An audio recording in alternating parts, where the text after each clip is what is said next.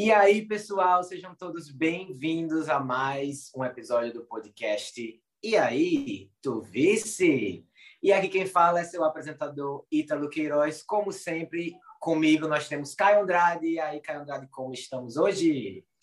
Oi, Ítalo! Bom dia, ouvinte! Bom dia! ou boa tarde, boa noite, né? Ou boa tarde, ou boa noite, ou boa noite. Onde será que esse podcast está sendo ouvido? Tudo bem, galera? Vamos para mais um episódio? Três. Episódio 3, Net Game. Isso mesmo. Episódio 3, Drag Race Holland's Net Game. Snatch Game pra gente, assim, que é aqui do Brasil e a gente assiste episódios e temporadas de outros países, acaba sendo um pouquinho complicado dependendo da referência que elas usarem, especialmente de um país que nem a língua a gente fala, né? Mas a gente tá aqui para tentar com vocês, tentar entender o que aconteceu ali naquele Snatch Game e sorrir quando a edição falar pra gente sorrir. Exatamente. É, é, é, puxado. Eu acho que é o episódio mais puxado dessas franquias internacionais. Porque a americana, a gente, né, não é a nossa língua, mas a gente consegue entender por causa do contexto, né? O contexto cultural americano é muito presente na nossa cultura, não só na nossa cultura como no mundo inteiro. Então é bem mais tem figuras é, mais conhecidas, né? Nossa, mas esses específicos, Holanda, Espanha, realmente tem sido um desafio. É claro que quando a Queen tem bastante personalidade carisma, ela consegue romper essa barreira e consegue comunicar. Mas, assim, são pouquíssimos casos mesmo.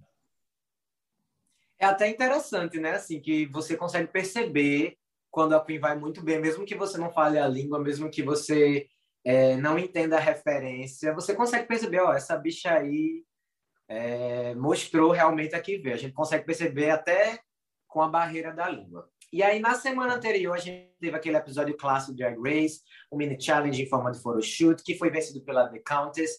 Inclusive, ela se mostrou uma contender, né, no episódio 2. No episódio 1, a gente tava assim, ah, The Countess, bonita e tal, o que, é que ela tem a mostrar, mas no 2 ela mostrou a que veio. Venceu também o Maxi Challenge, em que as participantes tiveram que construir um look glamping couture, utilizando materiais não convencionais. Então, The Countess mostrou a que veio, né, no episódio anterior. Exato. Ela estava assim, né? A gente conseguiu ver que talvez ela não seja aquele personagem só favorecido, né? Que a gente brinca fazendo essa essa comparação com Miss Fame, por exemplo, da season 7 do, dos Estados Unidos. Não, ela mostrou que ela realmente tem uma garra, ela falou, eu vou, esse é o meu desafio, foi lá e venceu. Exatamente. E aí a gente tem também que Red B e Ive não impressionaram os jurados em suas criações e formaram o Bottom Two da semana, dublando por suas vidas numa performance muito acirrada, mas que resultou na eliminação de Red B. O que, que você achou? Foi justo? Foi, foi justíssimo. Foi assim, um quase empate. Foi aquela ali, neck to neck, como eles falam, né? Uhum. Mas eu achei que a Ivelis entregou tudo naquela performance e mostrou, deu, a, deu sangue, foi pro chão, a roupa ficou inteira. Foi Ivy, foi Ivy. Orgulho para House, né? para House dela. Exato. Ai. O único. E aí a gente já inicia, a gente já inicia esse episódio ainda continuando com aquele é, aquela ideia de love macice, se ame mulher, se olhe no espelho, uh, mostre que você gosta de si mesma. E eu já fico assim, vixe, então quer dizer que essa esse arco ainda vai render nesse episódio. A gente sabe que começa um episódio assim, o arco pode ir para o bem ou para o mal. Sim. Qual foram as suas expectativas assim que você viu? Vixe, você pensou alguma coisa também quando você viu isso no começo do episódio? Eu pensei assim, ai, que cansaço. que preguiça. Exato. Porque às vezes eu acho que a edição, para construir essa, essas historinhas, né, essas storylines, ela acaba pesando um pouco a mão, às vezes. Tipo assim, toda a vida que a, que a boneca aparece é a mesmo assunto, a mesma coisa, sabe? Por mais que aquele momento tenha existido, logicamente, senão eles não tinham que colocar lá na, no ar, é, é uma coisa que fica cansativa, né? A gente teve aquela imagem dela super é, poderosa no, no primeiro episódio e a gente quer ver mais daquilo. E a gente acaba tendo só momentos assim mais mais, mais fracos, digamos assim, né, da participante. Mas... Sim, sempre mostrando esse lado, né? Exatamente. Esse lado mais negativo.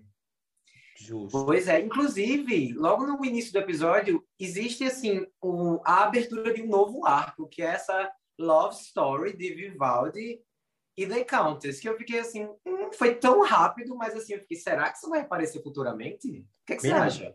Tu comprasse isso? Eu mesmo não comprei, não. eu achei que era só passação, pelo amor de Deus. Assim, é, eu acho que o programa tenta esconder ou tenta omitir o fato delas terem um relacionamento, assim, digamos até que profissional, né? Antes do programa, pelas fofocas de bastidores que a gente já ouviu. Se você, ouvinte, não sabe o que a gente tá falando, vai ouvir o episódio 1 que tá lá. Esse, tá lá. esse tier, essa fofoca, essa gossip. Mas, assim, é, tenta omitir isso, e aí só que, de, de, certa forma, às vezes eles jogam algumas coisas assim. Então, não sei, eu acho que ficou um momento meio desconfortável. Eu achei que Vivaldi não, não entrou na brincadeira e tava lá, tipo, gente, o quê? Eu achei também. Que ele ficou meio assim, por que você tá falando sobre isso? Exato. Meu Deus, não, não é o momento. Então, a gente já recebe uma mensagem de RuPaul com um fundo futurístico. Eu acho tão engraçado essas mensagens. De repente, tá lá RuPaul e aqueles fundos de K-pop assim atrás, avisando do Mini Challenge, né? O Mini Challenge que foi o desafio Haken e Gabber, que é tipo um estilo de música eletrônica, techno, hardcore. Haken é a dança e Gabben é esse estilo mesmo. Uma coisa meio rave, assim. E as gatinhas, sim, botaram pra torar, porque foi um negócio muito doido. Você conhecia esse estilo? Não conhecia, assim. Me lembrou um pouco aquele vídeo do, do Cybergoth dançando um, um, uma rave. Você já viu um meme que é uma, uma, uma galera Cybergoth dançando loucamente? Ah, eu não sei, isso eu já vi. Me é... lembrou esse, esse vídeo. É muito engraçado, inclusive. Pelo que passou, pareceu que era uma coisa bem popular, né, por lá, mas é bem cara de Europa mesmo, assim, uma Também achei. eletrônica, é, é, o Fred, né, falou que é algo dos anos 90, então ele ficava tendo esse momento nostálgico. Nossa, voltei para os anos 90. Mas aqui não tinha isso, não. Aqui a, a gente tinha o Chan, né? Enquanto a gente tinha o Chan. Mundo Tigrão. Exato. Os anos 90 para gente. É isso. Não teve esse babado da, da rave da eletrônica, não. Chegou um pouco depois. Achei interessante, eu nunca ter visto. Mas meio confuso, né? Muito sabia. confuso. E eu fiquei meio passado assim, com tantas piadas bem sugestivas relacionadas à droga, assim, não foi nem assim disfarçado. Uhum. Foi assim, pá, in your face mesmo. Exato. Fiquei um mas... pouquinho chocada, mas. Tudo bem. Mas vamos lá, né? A winner foi a Ivy Elisa. A gente não tem nem como julgar muito bem, né? Porque a gente não sabia nem o que era isso antes, mas parabéns, Sim. assim, vindo para indo pro Brasil, vai arrasar nas redes, né? Daqui com a galerinha que curte. Já, e ela já usou o Swing Poi também, né? No primeiro episódio, então a bicha é bicha de rave mesmo. Verdade. Pode crer. E, e aí, Fred anuncia né, que tem, teremos o Snatch Game nesse episódio. E a gente já tem as Look Queens preocupadas com esse Snatch Game. The Countess e Vivaldi já estão assim, ah, eu não sei se estou confiante para esse desafio. Nossa, é... Eu, rapaz, sinceramente, eu acho que seria o meu sentimento também. eu não sei, o Snatch Game é um desafio que ele tem um peso muito grande, né, dentro da franquia. Você realmente tem que se dar bem, você tem que se destacar, tanto para impressionar os jurados como para impressionar o público em geral, porque você pode ser às vezes ter um ótimo histórico e às vezes para o público você fica com a má impressão. Digamos assim, ah, não foi tão bem. Ah, aquela que não foi tão bem no Snatch, Game, tal, tal, tal. Tipo, uma Queen que eu me lembro de ter isso agora é Naomi Smalls, por exemplo. Uhum. Ela, tipo, é um, uma Queen que chegou à final, performou relativamente bem na sua season original, mas não foi tão bem no Snatch Game e isso é lembrado até hoje, por exemplo. E outras e outras. Max, é, no caso as que saíram, né? É, Max Betty, enfim, a lista é grande. Que eram grandes nomes, né? E o Snatch Game derrubou, assim, veio realmente Derrubou, pra então, causar a exatamente. Então, ter o Snatch Game tão cedo no jogo deve ser mais preocupante ainda, né? Porque você tá lá fazendo sua, seu caminhozinho, de repente, o tombo da gata. E a gente já viu muitas vezes uma Queen vencer um desafio numa semana e ir embora na próxima. Então, eu achei, Exatamente, impede. eu achei super ok essa preocupação das, das bonecas. É, eu ficaria preocupado também. As queens, né, que já participaram, já falaram sobre o Snatch Game, elas sempre falam assim, realmente é um desafio muito difícil, porque você está tendo que improvisar, então você está tendo que reagir ao que está acontecendo lá, você tem que usar as referências, você tem que fazer isso como outra pessoa. Então, realmente, assim, não tem como saber. E falam também, tipo assim, sei lá, você começou mal, é difícil voltar depois que você começa mal, mesmo que você tenha um bom plano, mesmo que você seja uma queen preparada. Então, assim, eu acho que é tudo da energia do momento, tudo como vai acontecendo, então é bem imprevisível. Eu acho que é isso que é o medo. Por mais que você se prepare, não tem como você se preparar 100% para o que vai rolar ali, porque você não sabe o que, é que as outras queens vão falar, você não sabe Sim. o que, é que vai ser perguntado, né? Então, e às vezes você se preparar demais pode ser um problema também, né? De querer jogar as referências em coisa que não tem nada a ver, como a gente já viu acontecer com Valentina, com Alissa Edwards na temporada 2. Apesar que a Alissa conseguiu fazer funcionar, porque foi engraçado. Sim. Mas foi engraçado e tão doido que foi, né? O negócio. Gente, falam que dura horas, né? Que a gente vê aquilo bem picotadinho, mas dura muito tempo. Então a pessoa já às vezes já não tem mais nem o que dizer e tá lá rolando. Enfim, Isso mesmo. a gente vai ver Então a vai gente tem isso, a gente tem é, algumas alguns personagens, né, até relativamente conhecidos para a gente. A gente dos que eu conhecia, né, a gente tem a Cock Destroyer, Sophie Anderson, que já foi é, interpretada no Snatch Game por Ilona Verley no Canada's Drag Race e também as famosas Frog Destroyers, né, do, do UK temporada 1 que fizeram muito sucesso utilizam esse nome como referência. Ela é um grande meme, assim, né? Uma atriz pornô que foi famosa por esse meme por falar I'm a fucking cock destroyer e coisas do tipo.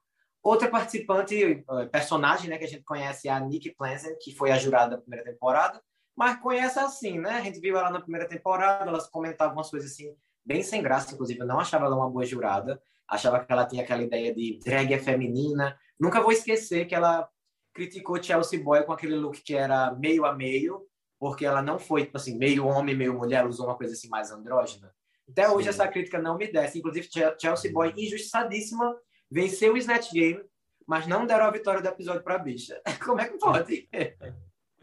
Até hoje eu não aceitei isso. da primeira temporada. Polêmicas. Aí a gente tem também a Cardi B, né, que foi a Ivy Elise Monroe, que interpretou. Sim, a Nick foi a, a Vivaldi. E a Love Macice também com Grace Jones. Então, eu só conhecia essas quatro aí, que foram as interpretadas. E mesmo assim, algumas coisas eu fiquei meio... "Hum, Não sei. não sei dizer. Conhecíamos os nomes, né? De algumas, É. como a Nick, mas a gente não sabe como ela é realmente na vida real. O recorte que a gente tem é do Drag Race.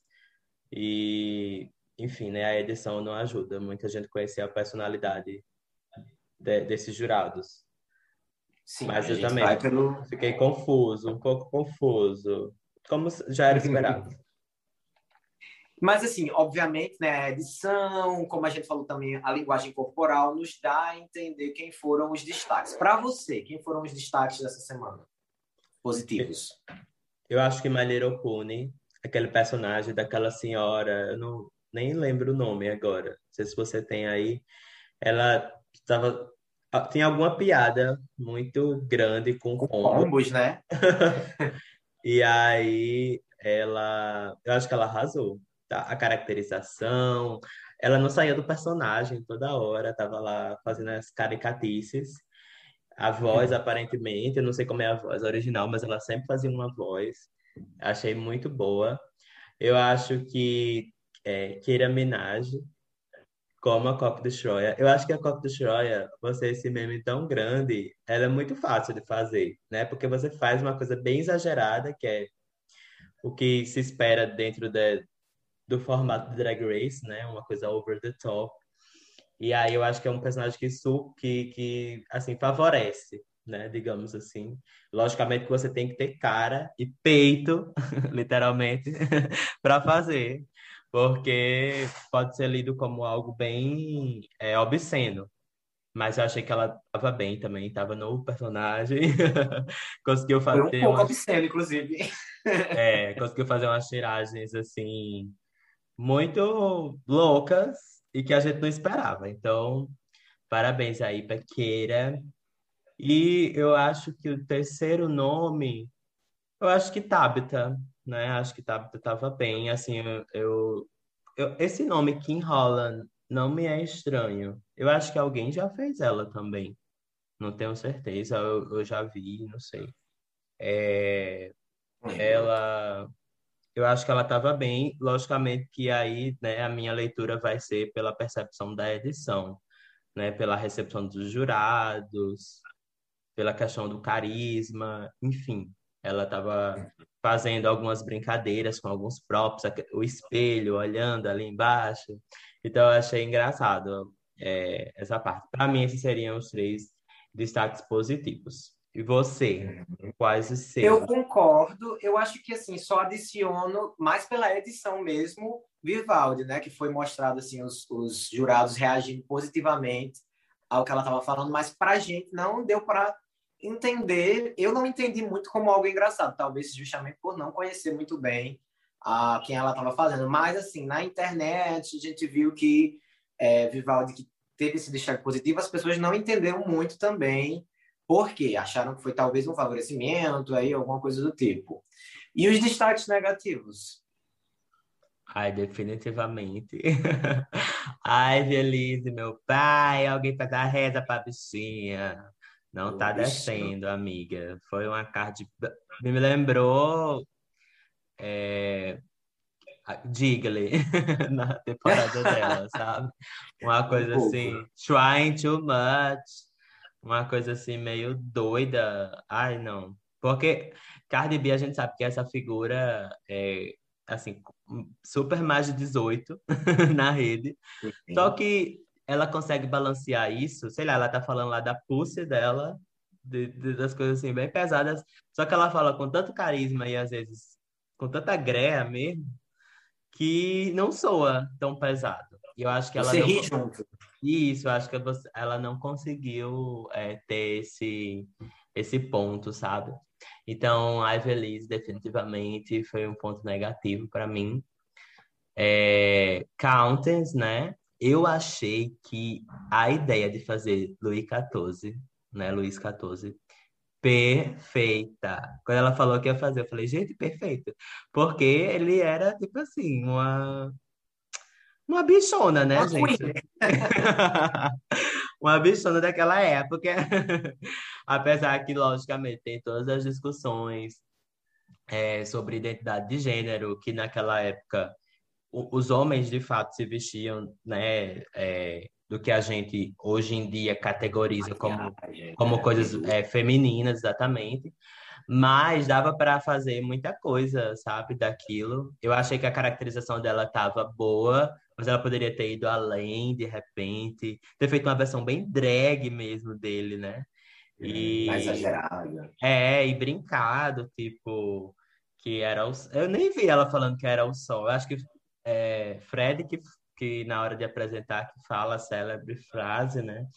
Mas eu achei que, tipo, era um personagem que tinha muito pano para manga e ela não soube aproveitar. Eu acho que esse, eu destacaria os dois, assim, mais é, trágicos. Ah, teve Love Macice, né, também. É. E ficou eu já muito... ia dizer, assim, para mim, Love Macice eu colocaria como a mais fraca, porque ela só realmente repetiu uma piada que não foi muito engraçada desde o início, até o fim. Exato. Tava bom para aquela introdução, né? Ah, aqui é Grace Jones. É... Pronto, é. acabou ali. Depois ela não soube é, é, elevar, né? E até o, o, o, próximo nível. talvez não tenha sido nem o que ela planejou, né? Mas ela tenha se sentido nervosa, dizer assim, vou fazer isso mesmo até o fim, se colar, colou. A Ivy, como a gente falou no começo, né? Foi uma que tentou jogar a qualquer custo as coisas que ela tinha planejado e às vezes não fez muito sentido, não conseguindo ficar muito dentro do personagem. The Countess eu realmente acho que poderia ter sido melhor, mas eu ainda acho que se a gente comparar com as que foram fracas, ainda, ainda colocaria como um safe, né? E spoiler alert, né? Com aquela runway dela, a gente perdoa muitas coisas. Outro destaque negativo, assim, pela própria edição foi Vanessa, mas que ficou, assim, meio esquecida. Não foi também ruim demais, mas foi meio boring, né? Meu Deus, você falou agora e eu acabei de lembrar. Realmente é, foi tão forgettable, tão esquecível, que eu até esqueci que ela foi ruim. Diga aí. Acho que é a pior das críticas, né? Mas para ela é bom, porque passou ali pela tangente. Exatamente. E, inclusive, antes de entrar na runway, rolou no workroom um draminha entre duas queens. As queens estavam lá discutindo quem você acha que vai ficar no bolo. Já rolou de cara essa, essa... Não esperaram nem Fred perguntar, elas mesmas perguntaram, né? E aí Vivaldi falou, eu acho que Vanessa. E Vanessa, querida, não curtiu essa resposta, ficou um pouco chateada. Chegou para Vivaldi e falou assim: ó, querida, é o seguinte, eu lhe perguntei ontem, você disse que eu estava safe, aí no meio do povo nas câmeras, você vem dizer que eu vou ser eliminado? O que é que é isso, querida? Exatamente. Ela ficou mordide. ficou mordide com a, com a Vivaldi. Eu acho que. Não sei, né? A gente nunca vai saber, porque a gente não tem a, a gravação desse fora das câmeras. Backstage. É, a gente não sabe, não tem uma tucket, a gente não sabe o que, como foi essa resposta de Vivaldi, se, se realmente ela tentou jogar ou ela realmente tentou fazer uma encenação para a câmera, tipo assim, ser é, unapologetic, né? É, uhum. Mas assim, eu acho que, bicha, olha, let você tá, é, let it go, você tá ali, sabe? Você tá ali e de um grupo de oito pessoas, né, que tava, uma pessoa falou que você não foi bem, sei lá, ou não gostou da sua performance. Então, tipo assim, vai fazer o seu, sabe? Eu sei que, tipo, eu não, né, nós não somos nós que estamos ali na pressão da competição, não sabe, não sei de fato como reagiria, mas enfim, né, tentando tentando pensar que é uma coisa que você não tem controle sobre a opinião das outras pessoas. Então, não adianta você ir lá e tentar puxar alguma coisa. É, assim, é bom para a audiência, né? Para a gente, mas é uma briga também tão sem graça. Vivaldo deu, deu, deu nem cartaz.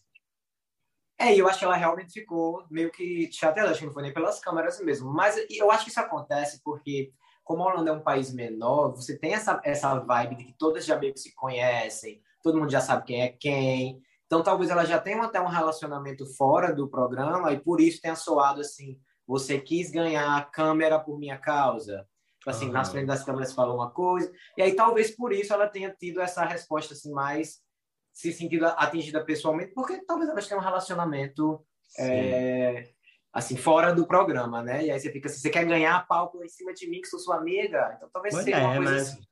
Olha, a gata tava tentando fazer o quê? Um screen time, tentando fazer um... É, para as duas, o screen time. Para as duas, exatamente. Olha que coisa é. maravilhosa. E aí, Exatamente. você tem que vender, se vender na TV. Eu acho que talvez eu faça essa mesma coisa, viu? Já então vamos para runway. Are you ready? Vamos, que foi a melhor parte. Do... Aliás, né? A é sempre a melhor parte do Drag Race Holanda. E esse de, desse episódio não foi diferente. Não. E category is Monsters Ball, que botou o Monster Ball da Season 11 do americano pra mamar. Porque que Meu Monster Ball Deus. massa, assim. Realmente foi um negócio de cair o queixo, você ficar uma melhor do que a outra e diferente, assim, conceitos diferentes. As mais fracas já seriam boas, assim, até no próprio Monster Ball do, do da temporada 11, se fosse uma das mais fracas aqui entrasse lá, já ia detonar, assim. Mulher, um para, negócio... para desmorrar mais essa, para desmorrar mais essa Season 11 do que ela já é. Não é a bichinha. A season né? mais fraca, meu Deus, na minha opinião, né? Desculpa aí quem é fã, mas de fato, aqueles net game é muito fraco. Os net game não, perdão, o ball, né? É muito fraco. E a categoria, eu acho que ninguém seguiu, que era justamente fazer algum, algumas looks, no meu entendimento, pelo menos, é, naquele de lá era fazer um look que um monstro sexy. Não tem essa categoria? Sexy Monster. É, sexy Monster. É Monster I Would Like to Frog, tinha também. É, é uma coisa assim. Que eu acho, a única que fez uma coisa mais ou menos, que foi a vencedora, foi a Brooklyn Heights. Fez aquela uhum. múmia, né? Um, um look mais, é, mais feminino e tal, mas muito longe do que as gatinhas holandesas mostraram pra gente. Com certeza, nossa senhora. Então a gente inicia com Ivy Elise Monroe, que entra aí fazendo um cosplay do peixe do Procurando Nemo, aquele peixe que tem uma luzinha na frente. E assim, para mim, foi um look interessante, mas eu não entendi esse vestido de formatura que ela usou, assim, com o look, para mim, meio que. Se ela tivesse incorporado outra coisa, talvez eu tivesse gostado mais, porque realmente esses dentes são legais. O fato dela ter feito especificamente esse peixe é um peixe interessante. É, mas esse vestido eu não entendi, assim, porque ela incorporou ele aí. Talvez ela quisesse fazer um sexy monster como a Season Eleven. Exato. Eu também achei que ela deve ter vestido esse, essa fantasia, né? E aí deve ter pensado, ah, eu preciso colocar elementos femininos, né? Para dizer que é tipo um, um, drag, não só uma, uma fantasia de um monstro, uhum. mas uma versão drag. Então, acho que ela deve ter colocado esse vestido por causa disso. Eu gosto do look, mas, assim, até pelo que foi comentado lá pelos jurados, ela foi a primeira. A gente teve, assim, um wow moment, né? Um momento wow. Mas, à medida que os outros foram entrando, ele perde um pouco do brilho. A gente também vai percebendo é, algumas coisinhas, assim, não tão é, legais no look. Por exemplo, essa parte que eu, eu acredito seja tipo prostéticos, né? Uhum. Do, do, do rosto, a gente vê que, que tá na mesma cor, a coloração, ela foi legal, a maquiagem, mas assim, o nível para a pele dela já fica uma coisa. Bem discrepante, né? Perde um pouco a ilusão, exatamente. Você vê que é, a parte do colo também, que vai até o pescoço, e aí não tem continuidade. É, eu achei que, assim, se a gente fosse atentar para os detalhes mesmo, é, esse look não está 100% por causa disso. Isso. E aí a próxima é a Tabitha, que vem com esse look meio Venom, coisa meio óleo cobrindo o corpo, que, assim, se você for comparar com os looks anteriores dela, é até uma evolução. Mas, mais uma vez, olhando o que, o que foi oferecido na passarela, ficou assim dos mais fracos. Ah, eu achei ruim, viu? Depois, tudo que você falou, a referência, ah, uma coisa óleo, uma coisa Venom, a gente tirou da nossa cabeça, né? Que para tentar encaixar em algum lugar, porque não não dá, gente não tem uma forma, sei lá, tipo, talvez fosse a intenção, mas para mim também o principal problema é que a gente não tem um rosto nela, sabe? A é. maquiagem não ficou. Talvez se ela tivesse feito um olho que saltasse ali, a gente visse que é um monstro, alguma coisa. Ficou parecendo uma grande ameba, assim, uma coisa estranha. É, essa questão também do pescoço eu também senti, porque claramente é uma pessoa com uma fantasia e uma máscara, né? Não é um, uma coisa elevada, assim. A gente não vê um, uma coisa para dar medo mesmo. A intenção não era, talvez, é, ser super horror, horripilante, mas estar mais dentro do, da categoria. Eu achei que é uma coisa esquisita, tá mais na, na categoria esquisita do que Freak. Monster Ball, sabe? Total. Inclusive, essa, eu acho que a principal crítica para mim também é essa questão do pescoço, tá mostrando a pele dela. Se ela não tinha é, material para cobrir, que tivesse pintado de preto mesmo, eu acho que ficaria muito melhor. Daria essa elevação de talvez, ah, pelo menos o que é isso? Nossa, que coisa esquisita. Mas realmente, eu acho que por ser preto, nas câmeras e, e, no programa fica mais difícil a gente ler os detalhes que já não eram muito impressionantes, então ficou mais sem detalhe ainda, né? Isso. E, um, e uma crítica ao próprio programa também, porque eu já observo desde a primeira temporada. As luzes que eles usam não são das melhores para o telespectador ver né, o, o, os detalhes. Eles usam muito roxo, uma coisa muito roxa. Principalmente na temporada 9. Temporada 9 é as luzes roxas. Pronto. É... Então, eu estava me referindo ao Holanda, especificamente. Ah, sim. Mas o, a, esse exemplo que você falou é, também faz sentido, porque na 9 a gente tinha uma luz é, mais ruim, eles tentaram fazer uma mudança, né? Eu acho que estava naquela transição para VH1 e uhum. realmente não é tão legal. E é aquela luz, parece que é a mesma usada na Holanda, só que intensificada. Então Sim. você vê que as temporadas atuais de Drag Race, a luz ela é bem melhor. É, uma, é, é, é algo mais, mais, mais claro, uma luz mais branca. A gente consegue observar os detalhes de uma forma mais clara. Esses da Holanda, quando a, a, a gata surge lá atrás, tem tanta luz na câmera que a gente não vê, a gente vê só a silhueta, e quando ela começa a andar, a gente começa a observar com mais nitidez, mas eles estão tá faltando um, um ajuste aí. É, mas quem não precisou ajustar nada do look, na minha opinião, é a próxima, que é a Vanessa, que entra assim, para mim, it's a shoot. Entrou já com uma coisa meio vampira ou alienígena, alguma mistura. A rainha vampira alienígena, seria como eu chamaria o look. Com essa cabeça de bolsa, ensanguentada, e ela tem meio que também uma coisa meio noiva, né, com, com esse tule na parte de trás. Então são vários elementos que, descrevendo assim, nem parece tão bonito, mas que ela conseguiu fazer funcionar. E a make, assim, também, muito bonita. Gata, quando ela entrou, primeiro que ela vendeu, né, mais uma vez na, na performance durante a passarela, aquilo que a gente já comentou. Então ela vem, parece que ela está se alimentando daquela, daquele resto mortal com aquela cabeça. E ela vira, e eu, eu assim, aparece lá, né, no episódio o nome Vanessa, e eu fiquei tipo, gente, é ela mesma? Tipo assim, eu, eu realmente achei que tinha tido um erro de edição.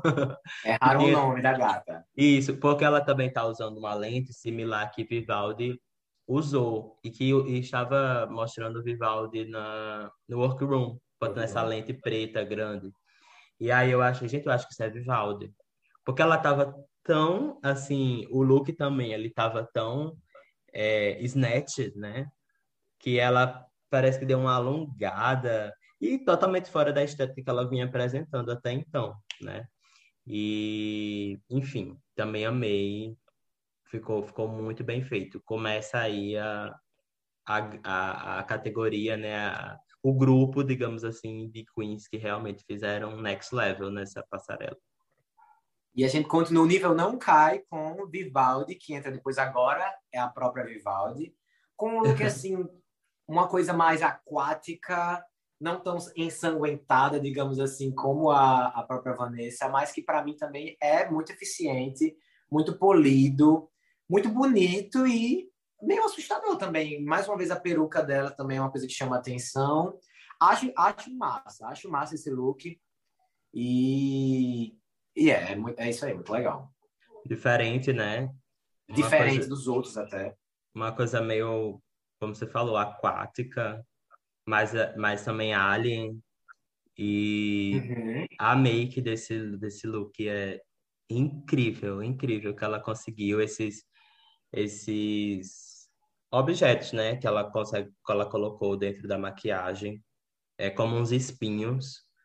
Uhum. É, nossa, eu fico, fico assim, eu tô falando com vocês e olhando aqui e admirando. Poderia ficar horas e horas olhando. A peruca também, tá tudo, tudo, tudo, tudo, tudo.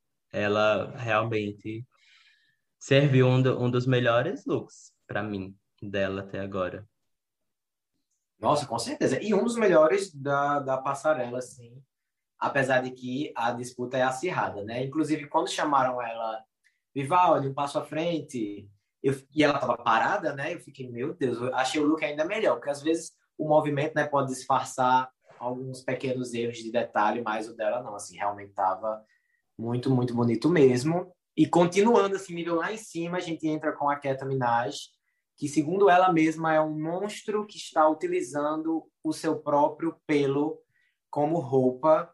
E aí ela tem esse bodysuit que seria de músculos, uma coisa meio Ivy na final, né? Músculos mais enfeitados e brilhosos. E essa make assim também utilizando essas essas próteses, mas muito muito bonito mesmo, assim, um look branco tendo esse contraste com os músculos vermelhos. Então, eu achei também que o nível não cai, tem uns chifres também. Parece uma informação, mas assim, fez funcionar. Uma coisa casa com a outra. Sim, total. Achei que foi outra grande transformação, né? Tipo, todas, assim, né? A maioria delas, quando viraram na passarela, se não tivesse ali o nome pra gente identificar, a gente realmente não sabe quem é. Quem Porque é? porque além delas mudarem fisicamente, elas mudam muito, são muito versáteis na apresentação também, né? Ela começa no solo, né? Vem se arrastando. É... São dedicadas, viu, essas bichas? Elas são Elas dedicadas. São. E outro look de... Não, Keira tá arrasando, né? Muito. Não, não é à toa que é, tá despontando como uma das favoritas do público em geral. É, ela nunca erra. e aí a próxima, que segundo os jurados errou, mas para mim assim eu achei muito bom, é a Love Macice, que vem como Greta the Gremlin, aquela Gremlin Lady, a mulher Gremlin. E sinceramente assim, bom, é a bicha que fez essa máscara, ela não simplesmente comprou e botou na cara, ela fez. Então, para mim, é muito impressionante. É uma referência que já foi dada várias vezes em Drag Race. Inclusive, chamavam a Coco Montrese, né? Acho que foi a Alaska ou a Katia que chamou ela no, no Reading Challenge de Female Gremlin. E aí a gente tem a Female Gremlin finalmente aparecendo.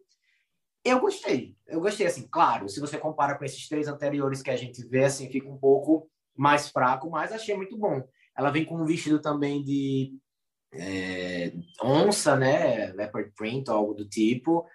Com um buquê também de leopard print, tá todo leopard print. Eu achei bem legal, engraçado e efetivo.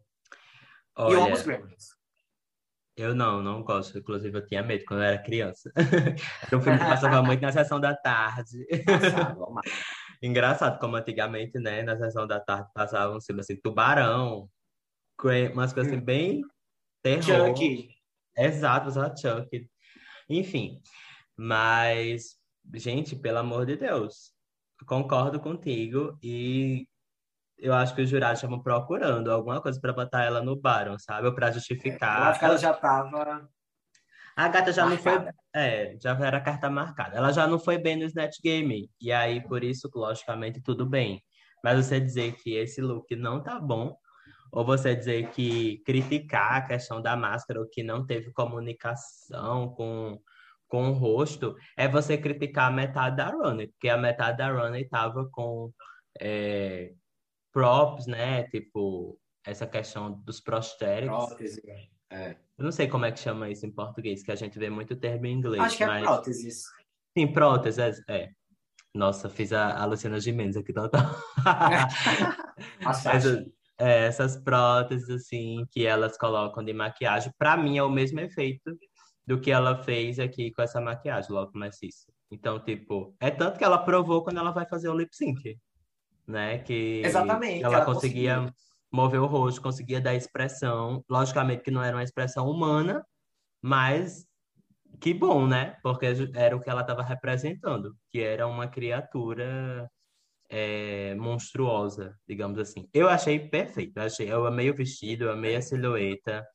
Essa peruca é, seria péssima para qualquer outro look, mas para esse tá funcionando. É, que é, o cabelo da própria Greta, né?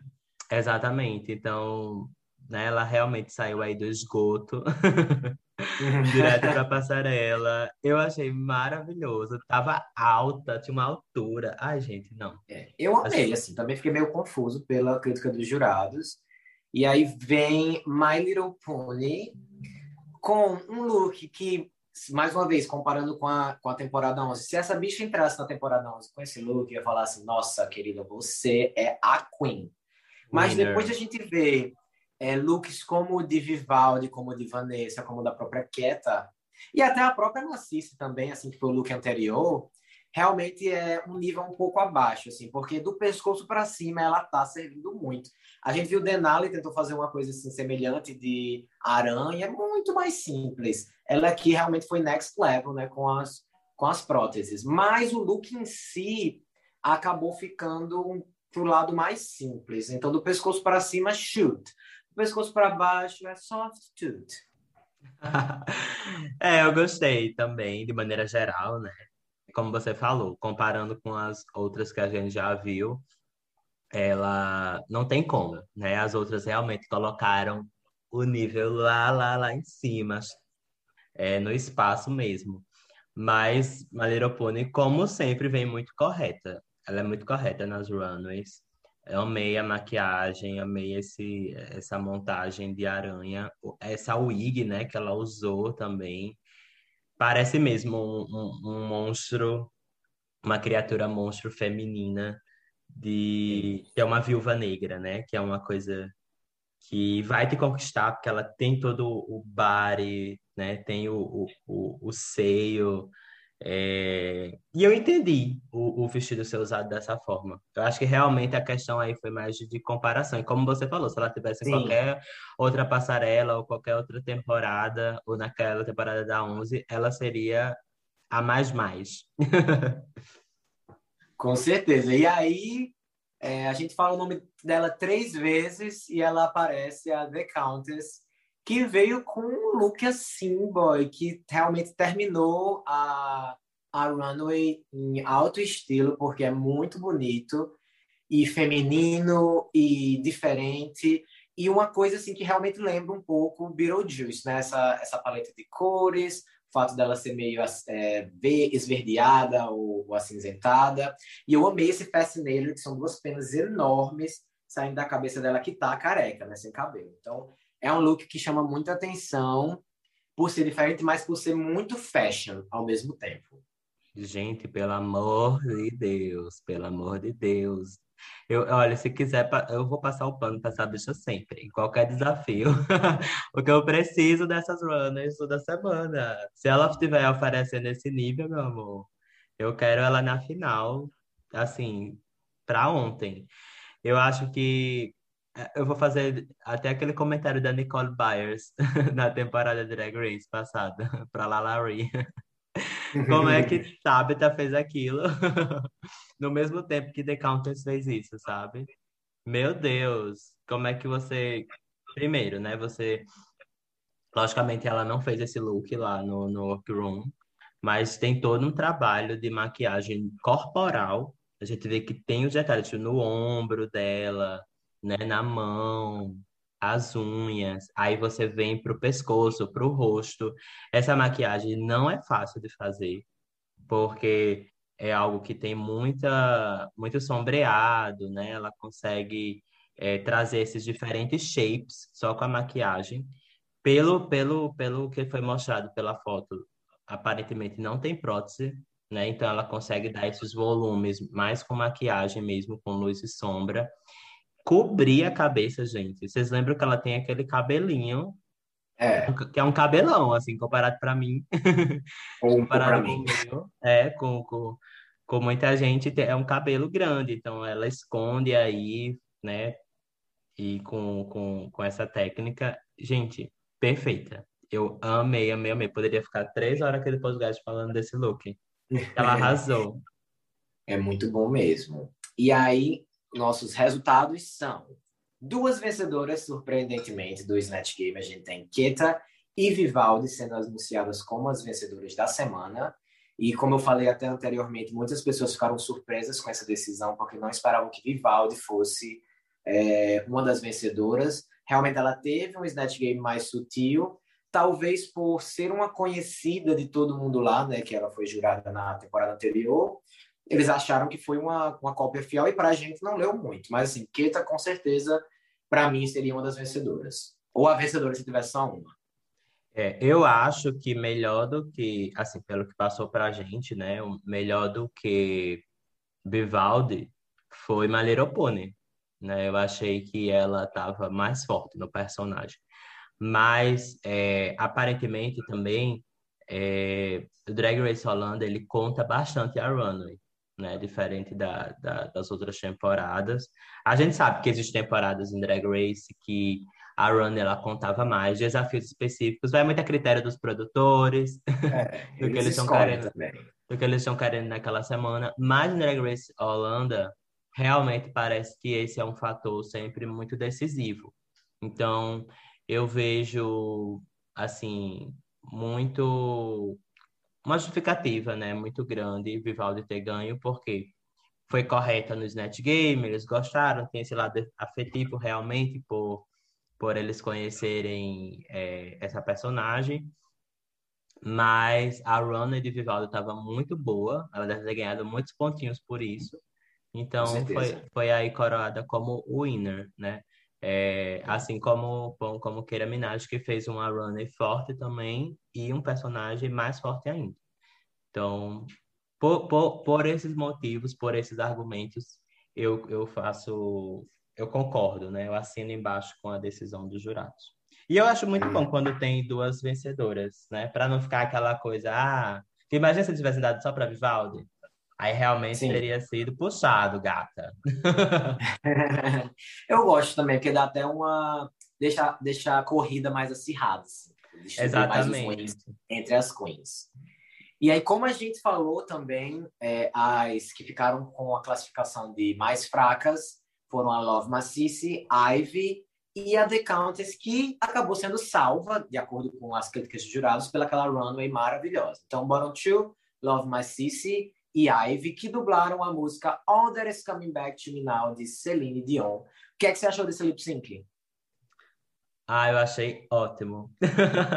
Foi muito bom. Eu adoro essa música, né? Eu lembro é, que tem uma, tem uma performance de Bob, The Drag Queen, com ela. E ele coloca aqui. É! Lembra? Muito quem não, engraçada. Quem não conhece, procura, gente. É uma performance que Bob faz num bar, né? Tipo, era um dos números que ela apresenta. Que ela, acho que não sei se ela apresenta ainda, mas apresentava em Nova York. E ela, assim, para quem manja um pouquinho de inglês, consegue pegar. Ela faz a música e, e tira a onda, assim. É muito, é muito engraçado. É, e aí eu gostei muito, uma música muito boa para lip sync, né? A gente, uhum. fica, a gente fica feliz, eu que sou super fã desse, desse segmento, dessa parte do, do programa. A gente fica feliz quando é uma música boa que as queens conseguem entregar. E aí as duas estavam é, com esses personagens, né, que levaram para runway com tipo, praticamente uma máscara no rosto mas conseguiram é, fazer muito bem. Não entendi as críticas, mais uma vez, para Love My Cici, de que eu acho que Fred até se emociona quando vai falar é, sobre ela e, e fala que ela não tentou tanto no lip sync. Eu achei que ela estava arrasando, sinceramente. Gostei muito. É lógico que a Ivy Elise foi um pouquinho a mais, porque ela conseguia ir para o chão, né? E dava aquela é, emoção da, da música. Mas Love Massive estava perfeita, perfeita. Foi uma outra versão, é como se você fizesse uma outra versão da música. Duas performances diferentes, né? Exatamente. Eu, eu particularmente achei que a Ivy Elise fez um pouco too much. Eu gostei mais da performance de Love Macice. Eu acho que até hoje eu não sabia que eu precisava ver um Gremlin dublando Celine Dion, porque foi muito engraçado muito. Eu só consegui olhar para ela porque eu achei muito bonito o que ela estava fazendo.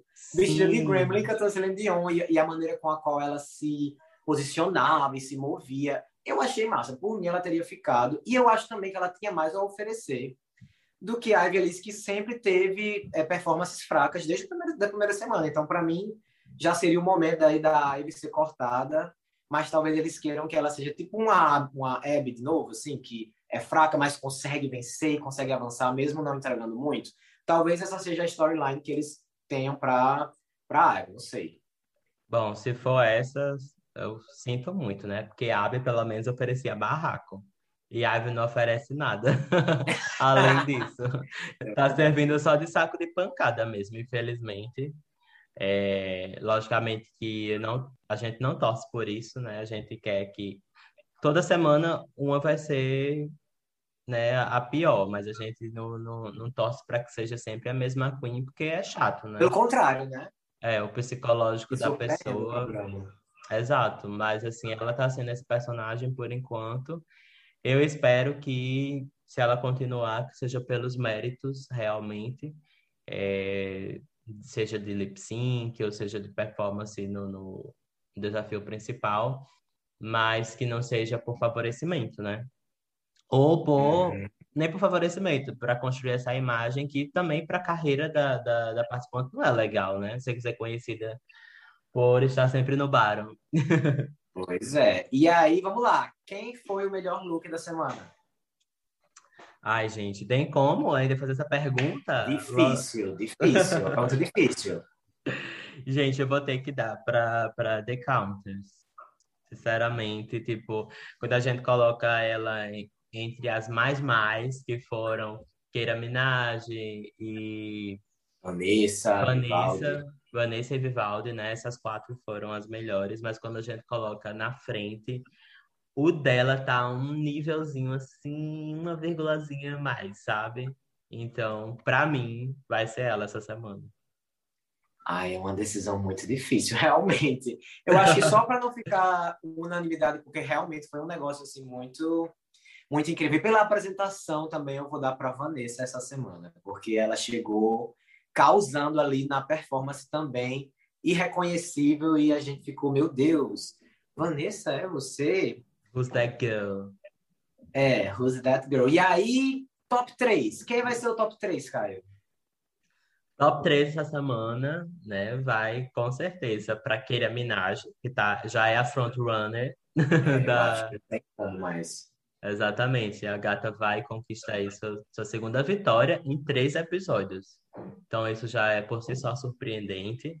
Acho que ela né, tem carisma também, tá mandando ver nos desafios e na runway, então com certeza tá bem aí na frente da corrida. E acompanhando ela, eu acredito que é, Vivaldi né, se posiciona, porque nas apesar de ser só a primeira vitória dela, ela tá há três semanas entre as melhores, né? Tava sempre ali batendo na trave e agora consegue.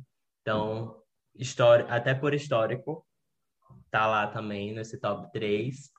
E a terceira vaga, hum, eu acho que eu ainda continuo com a, com My Little Pony.